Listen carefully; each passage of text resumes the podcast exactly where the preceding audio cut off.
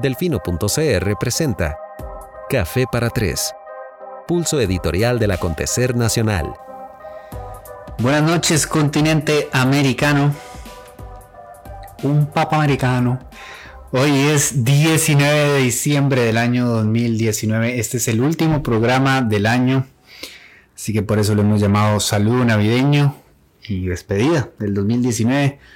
Café para tres llega a todas ustedes y a todos ustedes los jueves a las 8 de la noche gracias a Coca-Cola. Em, hoy va a ser evidentemente un programa más personal y más reflexivo.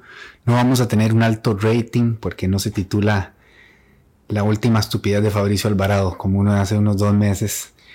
Eh, Siempre es interesante prestar atención al feedback que recibimos tanto acá en los comentarios de Facebook, que al ser un poco más abierto, pues es una audiencia más grande, como a los que llegan en particular al correo electrónico. Particularmente hablo en este momento eh, de una encuesta que hicimos llegar a nuestros suscriptores hace una semana. Em, es interesante ver la cantidad de gente que se toma el tiempo para hacerle llegar a uno sus impresiones y lo diversas que son, ¿verdad?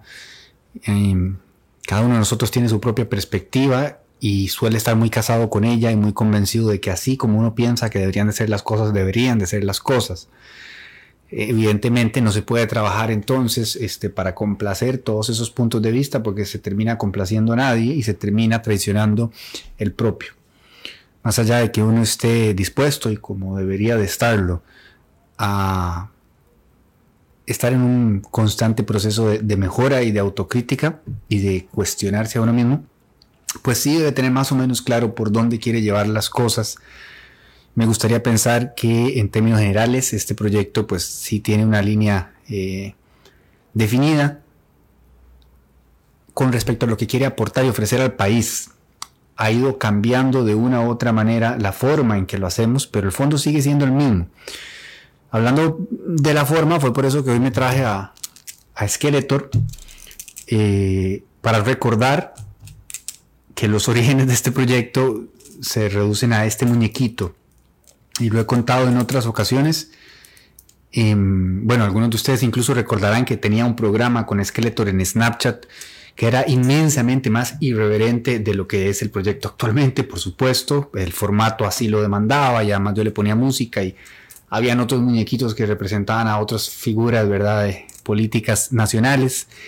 Skeletor tuvo la exclusiva con Álvarez de Santi, la primera entrevista que dio donde oficializó su candidatura, porque eh, se, la, se, la, confirmó a Skeletor y un par de semanas después la confirmó en, Tele, en Telenoticias. Skeletor lo supo, lo supo ver es más, santo Dios, esa es alguna de mis gatas cometiendo suicidio, dijo Café Tacuba. Eh, Skeletor piensa que Álvarez de Santi tiene previsto volver a lanzarse, lo, anuncia hoy, también en exclusiva. Puede que pase, puede que no, es un poco como lo que están diciendo con Brian Ruiz, ¿verdad? Que ya es fijo que va para el Saprisa, después no pasa, bueno, ay no, la fuente falló, pero todo indica que Brian va para el Saprisa, es muy triste, es muy triste Brian, pero te entendemos, te queremos y te apoyamos. Eh, Skeletor piensa que Álvarez de Santi tiene planeado volver a lanzarse. Yo, a título personal, desearía que no fuera el caso, em, porque necesitamos una candidata o un candidato fuerte en Liberación Nacional y que tenga posibilidades de ganar. Y Toño, lamentablemente, eh, no es potable para la mayoría de la población y no veo cómo. O sea, tendría que ser desastrosa la propuesta de la Unidad Social Cristiana, el PAC, O sea, yo creo que pueden sacar a Mandela, que no tienen cómo ganar. Em, es decir, de alguna manera estarían dejándoselo a Fabricio. Porque evidentemente Fabricio se va a lanzar de nuevo. Entonces volvamos a Fabricio. Yo sé que algunos de ustedes querrían que yo agarre aquí a Skeletor y me tire un buen monólogo parodiando eh, el performance, este ridículo que hicieron ayer en Casa Presidencial. A mí me da un poco de congoja, me da un poco de pena ajena ver ese, ese episodio. La fotografía me pareció extremadamente incómoda además de muy simbólico, ¿verdad? No entiendo de nuevo quién asesora a esta gente. Eh, creo que lo que más consiguieron fue evidenciar que no lograron estar dentro de la casa presidencial, sino que tienen que estar afuera poniendo los pañuelos porque no, no pueden entrar.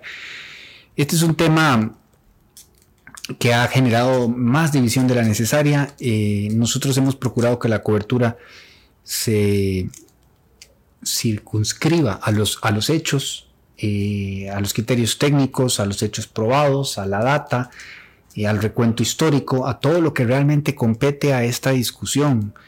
Eh, el esfuerzo que se hace es muy grande para que esos elementos lleguen a la conversación general, para que no nos desviemos con otros elementos que no forman parte de una discusión de un Estado de Derecho.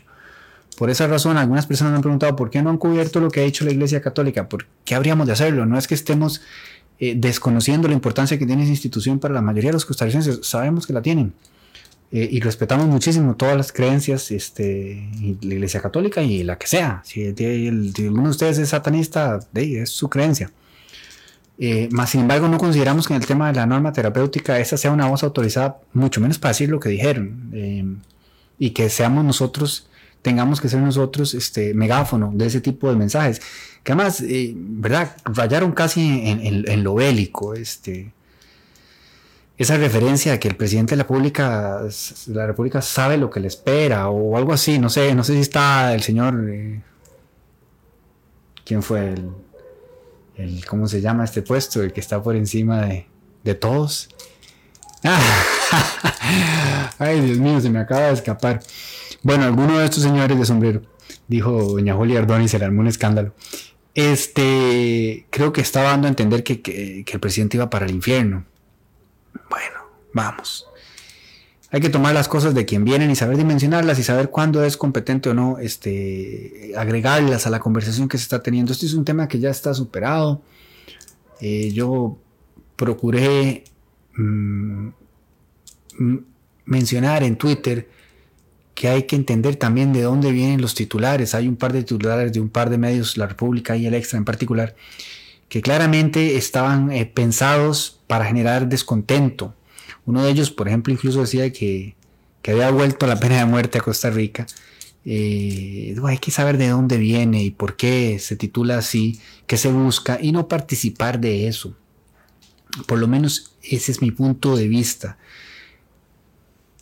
Estos temas, este en particular de la norma no, sino la comunicación y, cómo generamos una ciudadanía más participativa, pero de una forma más práctica, ¿verdad? Eh, a mí me apasionan y a veces siento que quizá perdemos demasiado tiempo peleando. Este, aquí anda producción un suéter que dice escoja sus batallas. Creo que eso es lo que dice, ¿cierto? Bueno, escogiendo mal las batallas, mucho pleito contra el extra, mucho enojo con extra y con el titular y pa. Bueno, también está la opción de, ignorar extra. Em, que no se malentienda lo que estoy diciendo, ¿verdad? De ignorar ese titular de extra. No, la última vez que dije algo así, entendieron lo que quisieron entender y se me armó la de San Quintín. Yo no estoy peleando con nadie, claro eso.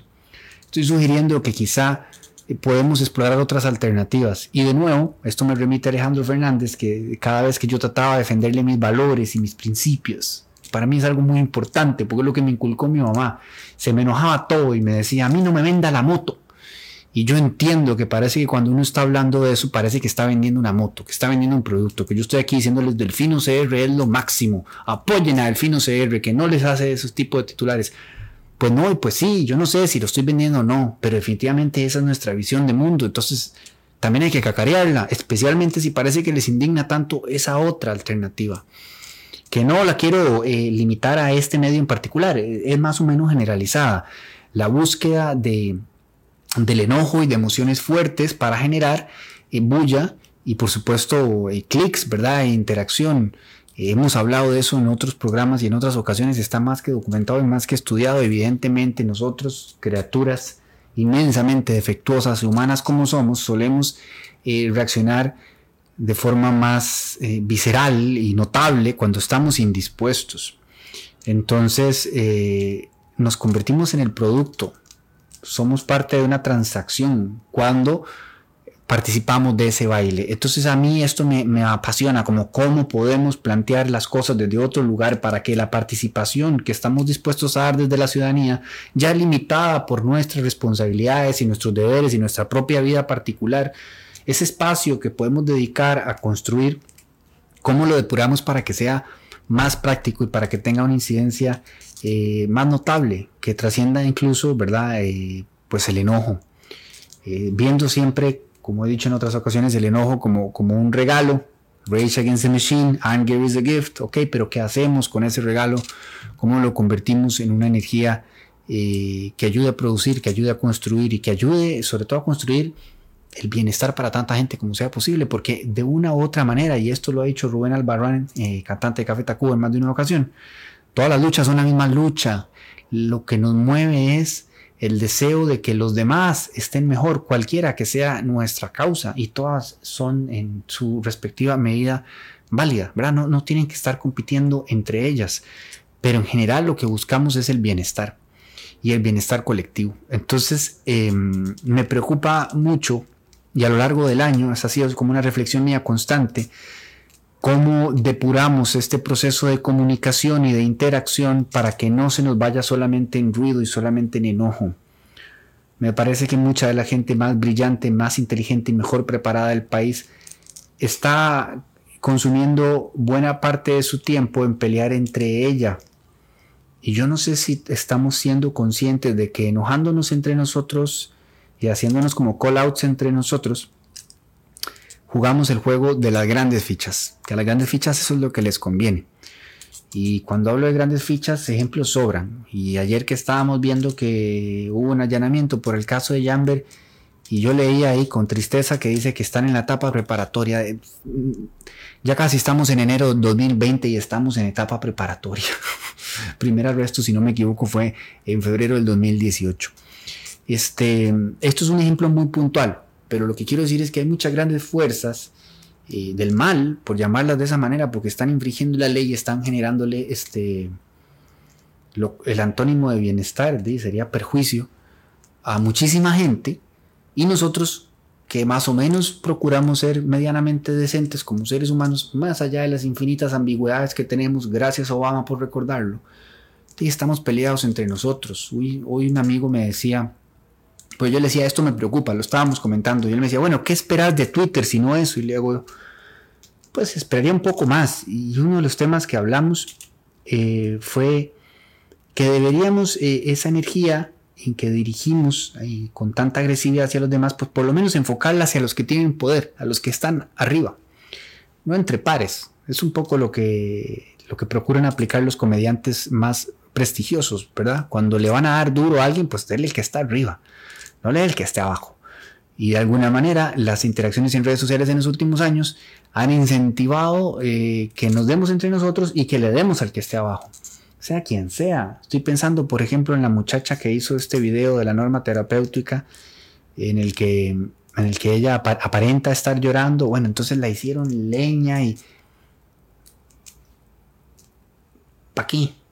¿Quién es ella? ¿Amerita tal vez ese esa reacción tan desaforada. Nos cuesta mucho modularnos, medirnos, pensar en el contexto, pensar en el equilibrio, pensar en los alcances de lo que decimos. Guardo mucha esperanza por el hecho de que estas conductas, que seguramente ahora mismo podemos evidenciar acá en los comentarios de este programa, porque todos los jueves, ¿verdad? Entra, quizá hoy no hay tanto, es que producción me dice que no, quizá hoy no hay tanto rating, eso es bueno entra mucho odio y muchos mensajes, ¿verdad? Y me atribuyen a mí cuánta cosa, que trabajo para Carlos, que trabajo para Pisa, que trabajo para Araya, van a decir la próxima. Vamos, Johnny, por esa reelección. What? este. Eso y todo lo demás que se evidencia día con día no suele pasar en la calle, no suele pasar en, en el trato que nos damos como personas. Por eso habría que incentivar de alguna manera que nos veamos un poquito más. Porque cuando uno sale, eh, sí, supongo que si alguien tiene una mala impresión de uno y uno le cae mal, no se acerca en todo caso, pero no viene a, no se te planta enfrente a decirte todo lo que te dicen en redes. No hablo de mí en particular, hablo en general. Y eso es una señal de que algo de humanidad nos queda y de que quizás el teclado y el teléfono y la distancia incentivan en nosotros la peor parte que tenemos y bueno, decimos de todo. Hay excepciones. Evidentemente lo que pasó en la final eh, es un ejemplo muy triste. Eh, me, refiero a los insultos que recibió el técnico de, del Herediano. Y, y, toda esta gente pues se le debería negar el acceso al estadio porque hay cambios que estamos viendo a nivel de cómo nos tratamos como sociedad y que, y que apuntan al progreso y a veces solamente así. No hay que ponerse exageradamente represivos. El otro día el colega Randall, se me va el apellido, de, de TD+, estaba muy enojado con los que tiraron pólvora en la final femenina y decía que todos esos habría que, habría que enjaularlos. Bueno, yo no sé si la respuesta sea encarcelar al que se porta mal. Eh, nos aguó la fiesta por 30 segundos, si bien eh, es un comportamiento completamente reprochable, pero tampoco hay que mandarlo al paredón. Pero se le podría negar el ingreso al estadio, porque hay 18 mil personas viendo una final histórica maravillosa y están paseándose en la experiencia para todo el mundo. Eh, se pueden tomar algunas medidas eh, sin caer en, que nadie le vaya a acusar a uno de hashtag fascismo, que nos ayuden a convivir mejor. Eh, yo mismo dejé ir al estadio después de que en el 2001 eh, nos topamos a la ultra de frente y bueno, fue una experiencia espantosa para las dos amigas que iban conmigo y para mi amigo y para mí, asaltados y violentados y agredidos y yo dije, bueno, o sea, no da para tanto mi amor por la camiseta como para exponer mi integridad y la de la gente que quiero. Y, creo que eso se ha reducido un poco.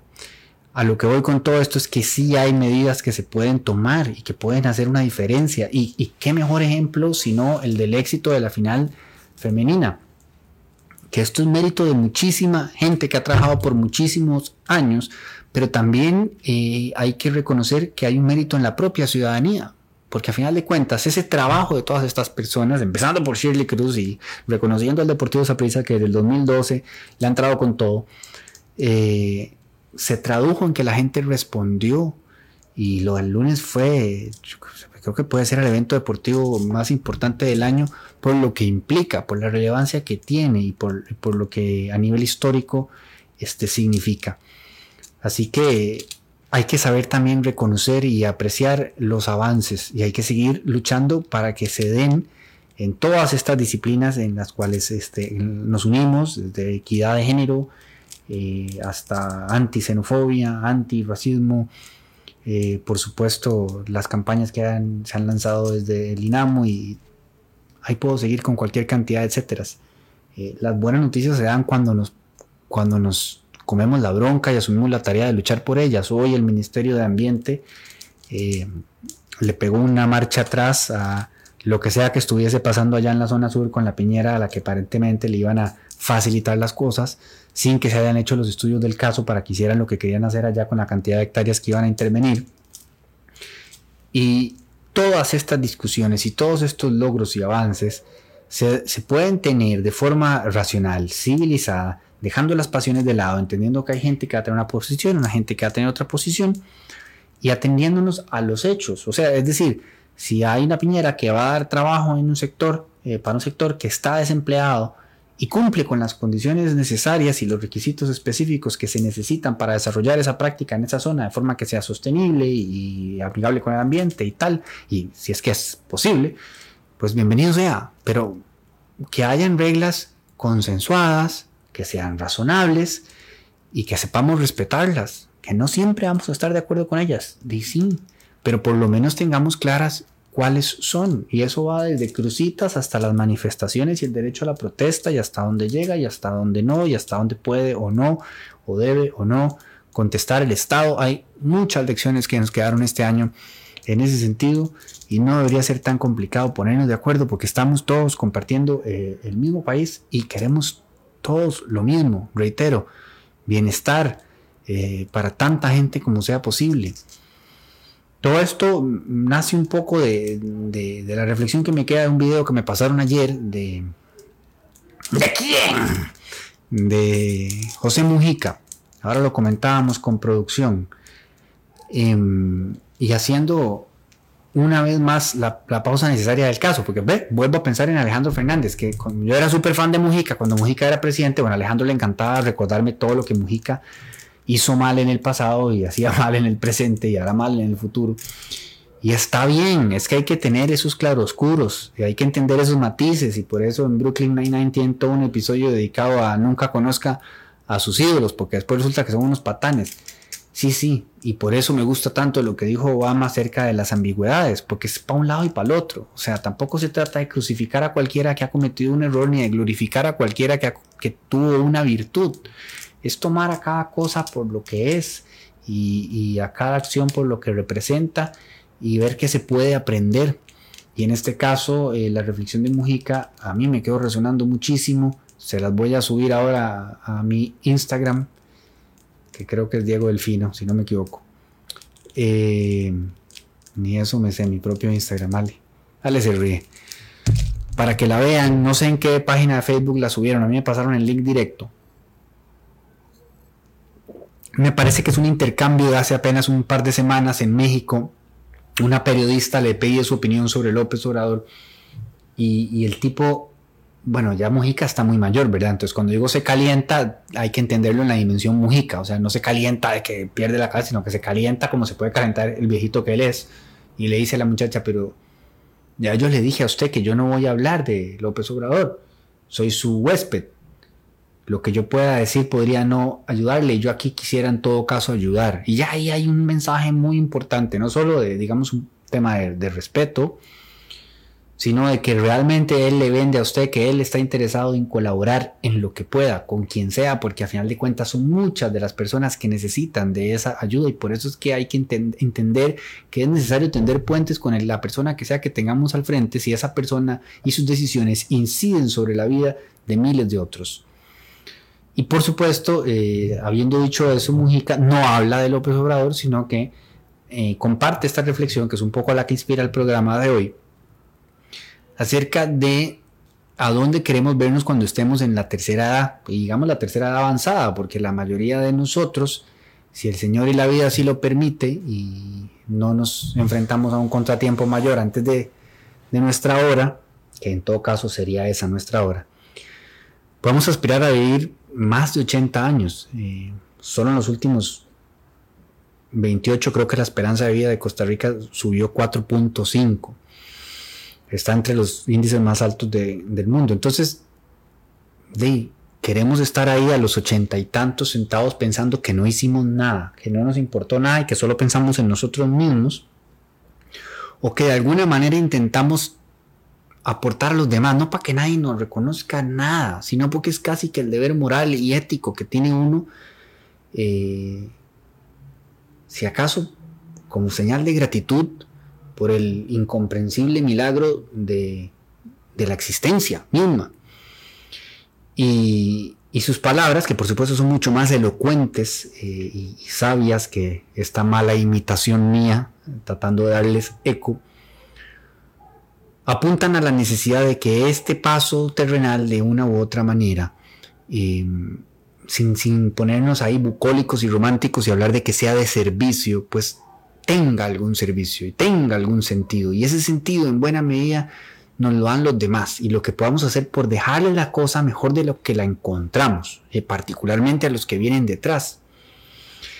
Ahora contado todos los, todos los retos que tenemos de la cuarta revolución industrial y el calentamiento global, con más razón.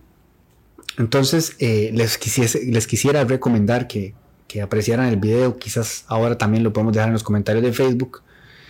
Y, definitivamente también pues lo compartiré en mi Instagram donde me echaré una hablada un poco más elocuente que esta. Probablemente. Es que el en vivo es una presión brutal, hermano. Brutal. Nada, nada lo es. Ya estoy más que acostumbrado a compartir con ustedes. Y agradecido siempre por la pelota que me dan. Así que ese va a ser creo que uno de los principales retos del proyecto Delfino CR en el 2020. ¿Cómo logramos incidir en la discusión eh, política y pública de una forma productiva? Volviendo al inicio del programa, yo sé que es más seductor verme a mí enojado e indispuesto, haciendo muecas y caras y, tirándole a la gente que está haciendo el, papel. Y no es que he renunciado por completo a esa faceta de, digamos, de mi, de mi trabajo pero he, meditado mucho sobre, sobre qué tan productiva es. O sea, yo no quiero... Cuando hay que decir las cosas se tienen que decir y se van a seguir diciendo y se siguen diciendo en los reportes.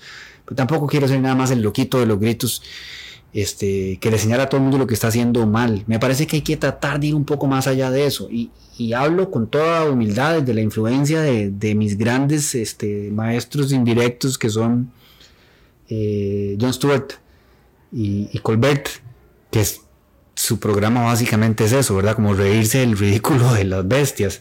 Y bueno, sí, o sea, nosotros el humor no lo vamos a perder y parte de los comentarios que recibimos apuntan a eso. La gente quiere, eh, la mayoría de la gente quiere que el reporte vuelva a ser como era al inicio, cosa que es difícil porque era solo yo y digamos que era más, no sentía un peso tan grande como ahora. Hay un equipo de trabajo, este, no queremos dejar de ser profesionales, no que yo fuera un... Eh, rebelde sin causa en ese momento, pero digamos que sí me tomaba libertades que, quizás ahora, eh, desde otra madurez, si se quiere, me cuesta más este, tomar. Pero definitivamente estamos escuchándolos y entendiendo que quieren un producto Ojo, algunos piden lo imposible, o sea, no se puede volver a contar el cementazo, es que el cementazo es una vez en la vida. Si volviera a suceder algo similar, yo pues con mucho gusto les hago un buen storytelling y los mantengo al borde del sillón día con día contándoles la nueva información jugosa que va llegando. Pero eso pasó en ese momento histórico. Eh, y para bien y para mal. Este, no se puede uno sacar un cementazo del sombrero. Más sin embargo, evidentemente sí puede uno tratar de que los temas espesos del acontecer nacional no resulten tan solemnes y no resulten tan pesados, eh, sin ridiculizarlos y sin caricaturizarlos, eh, hacerlos más accesibles. Eso siempre ha sido, eso siempre ha sido nuestra visión, buscar formas creativas de hacer de lo importante algo interesante. Lo seguirá haciendo, los estamos escuchando, hemos entendido que no quieren los reportes tan largos, eh, y que buscan que ese tono ameno regrese. Yo no sé si podrá regresar Skeletor, que lo han pedido también, porque ya no existe Snapchat. Y como que Instagram yo lo he agarrado más como para mindfulness. Eh, para hablar de psicología de estoicismo y sería como un poco raro aparecer con Skeletor de nuevo pateando a, iba a decir algún nombre, pero después nos metemos en problemas, ¿verdad? Algún pillo eh, en el suelo.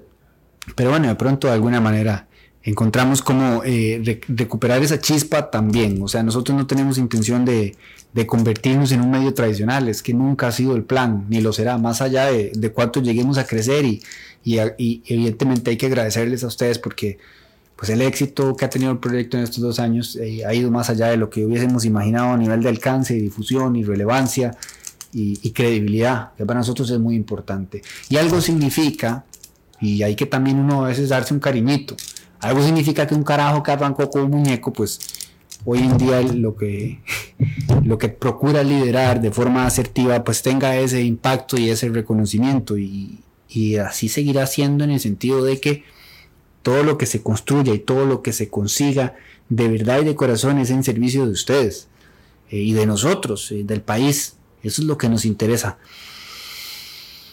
Ah, tantas reflexiones de fin de año. ¿Qué pasa, producción? Que habla el micrófono que no me olvide de que no golpee la mesa.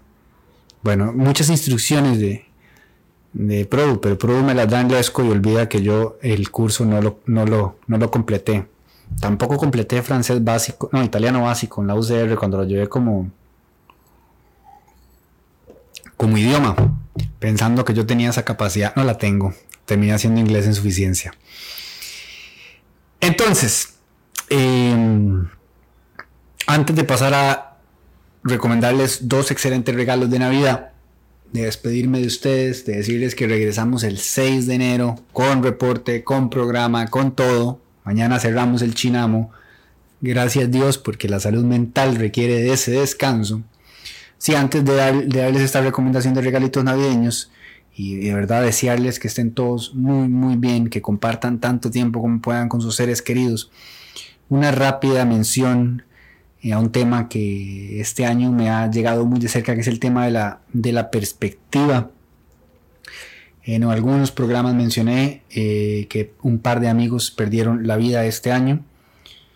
Y, bueno, eso obviamente a uno siempre le, mueve el piso, pero después uno tiene que decidir qué hace este, con eso, no solo con el legado de estas personas en tu propia vida, sino con el suceso trágico de perderlas a tempranas edades, cómo eso te va a, moldear para la persona que vas a ser por el resto de tu vida.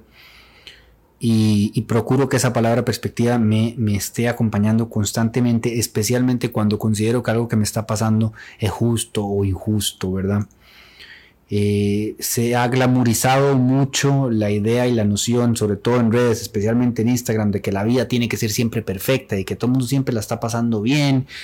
Y yo lo que veo, este, superpuesto detrás de ese eslogan es más bien mucha gente muy quebrada, muy adolorida, con muchos este, huecos emocionales, eh, que luego evolucionan a problemas de salud mental inclusive. Y por eso es que procuro también hablar de eso, para visibilizarlo y para recordarnos todos que, la vida también está compuesta de, de dolor y de derrotas y de sufrimiento y que todo eso debe ser de una u otra manera una oportunidad de aprendizaje para intentar hacerlo uno lo mejor que pueda con lo que, con lo que tenga a mano, sin perder la cabeza por el que tiene más o sin caer en el error de creerse eh, mejor por, por, el que tiene menos, ¿verdad?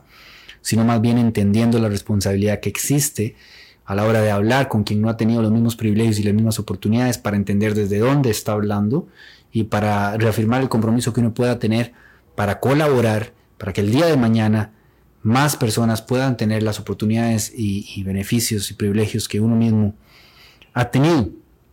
Esta semana para mí ha sido muy anecdótica. Pasé con un esguince primero, entonces estaba quejándome porque no podía caminar bien y después se me jodió una muela. Entonces tenía, era muy loco porque tenía la parte inferior izquierda dañada y la parte superior derecha dañada. Estaba como maniquí.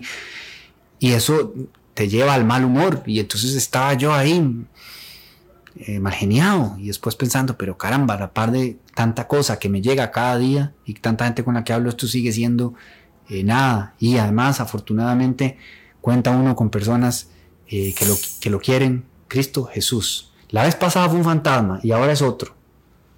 Aquí algo está pasando. Esta casa está embrujada, yo te lo vengo diciendo, hombre. y en ese sentido quiero aprovechar para mandar un caluroso abrazo lleno de, del más sincero amor por mi amigo Daniel Cifuentes Jara. Ambos somos oriundos de Turrialba. Eh, una figura a la que siempre admiré en mi infancia, porque yo siempre fui un niño muy inseguro, este, para sorpresa de nadie. y Daniel era todo lo contrario. Y Daniel es una cosita de este tamaño. Y, andaba por el mundo como si supiera que él, eh, que él se lo iba a comer desde niño. Se nos queda pegada la bola, jugábamos en un este, en una de esas canchas de fútbol 5 que tienen techo alto y se queda la bola pegada y obviamente cuando la bola se queda pegada todo el mundo pensaba que la menga se había terminado, no, Daniel se subía, entonces eran 10, 12 metros y hoy me parece insensato que haya hecho eso y que lo haya hecho tantas veces, pero lo hacía sin ningún problema. Y es un ejemplo de la actitud que tenía ante la vida. Él era excepcional desde joven y se convirtió en un profesional de otro nivel, tiene no sé cuántos títulos, es un cirujano top eh, que hace cosas mucho más serias que las que me tuvo que hacer a mí, porque a mí me tuvo que hacer una extracción. Pero en su condición de amigo desde la infancia, me atendió y yo dije, pucha, ¿qué hago yo sin Daniel? O sea, qué suerte y qué privilegio tener un amigo que sacó el rato una mañana para verme con la mejor atención y para acompañarme. Y ahora que estaba leyendo el tweet de Trilce, que se acaba de operar los ojos y que la pasó muy mal porque no hubo un acompañamiento del profesional explicándole qué estaba pasando y cómo era el procedimiento y cuánto sufre uno cuando está en esa condición de vulnerabilidad y no existe esa atención, ¿verdad? Y Daniel fue todo lo contrario, o sea, cada cosa que me iba haciendo, encima no me dolió nada, el tipo es un crack. Entonces, de nuevo, me voy a fijar en la muela que me dio mala vida por dos semanas o me voy a fijar en la increíble suerte que tengo de tener un amigo tan capaz y tan inteligente y tan humano que me condujo por ese fuerte trance con, el menor dolor posible, además, es algo espectacular. Así que toda esta hablada paja es un poco eso. Em, a mí me, generaba cierta antipatía cuando leía en El Poder de la Hora. Sí, yo me leí ese libro. Que el maestro te dice que, piense en este momento, todo está bien. Y yo, ¿cómo me va a decir usted que todo está bien? O sea, y además yo, siempre cabiro las cosas y las llevo más allá. de llamar usted, bueno, tal vez yo sí, pero ¿cómo usted sabe que cualquier persona que está leyendo este libro en este momento todo está bien? Esto no es cierto. Es un brete, mae. Es un brete fuerte. Tratar uno más bien de reconocer que en la inmensa mayoría de las ocasiones, pues sí, uno puede poner un poquito de su parte para que las cosas estén mejor, no perder la perspectiva. Eh, y no esperar a que pasen cosas trágicas como las que sobrellevamos este año eh, para, para tenerlo presente. Muy bien, eh, vamos a las recomendaciones de regalitos para terminar. Eh, este ha sido un programa muy diferente, evidentemente, de fin de año, ahí teorizando, filosofando, hablando paja. Los cuatro gatos que nos están acompañando sé que es porque les resuena. Y no sé quién me dijo el otro día que lo que importa es pensar que alguien conecte con el mensaje y a ese alguien le haga una diferencia. Y de verdad que yo lo veo así. y espero que así sea. Quiero agradecer entonces este, a los amigos de Que me regalaron esta lamparita. Me parece una luna. Eh, yo digo que se parece más bien a la estrella de la muerte. No he ido a ver la nueva de Star Wars. Ya con, la con las primeras reseñas he perdido el entusiasmo. Alejandro, que es producción, estuvo cuando fui a ver la primera hace como cuatro años y él puede dar fe de que yo estaba como loco. O sea, no, no lo podía creer. Esa se llamaba The Force Awakens, la fuerza despierta. Pero como un niño estaba yo. Hasta me tomaste una foto con los soldados imperiales apuntándome y todo.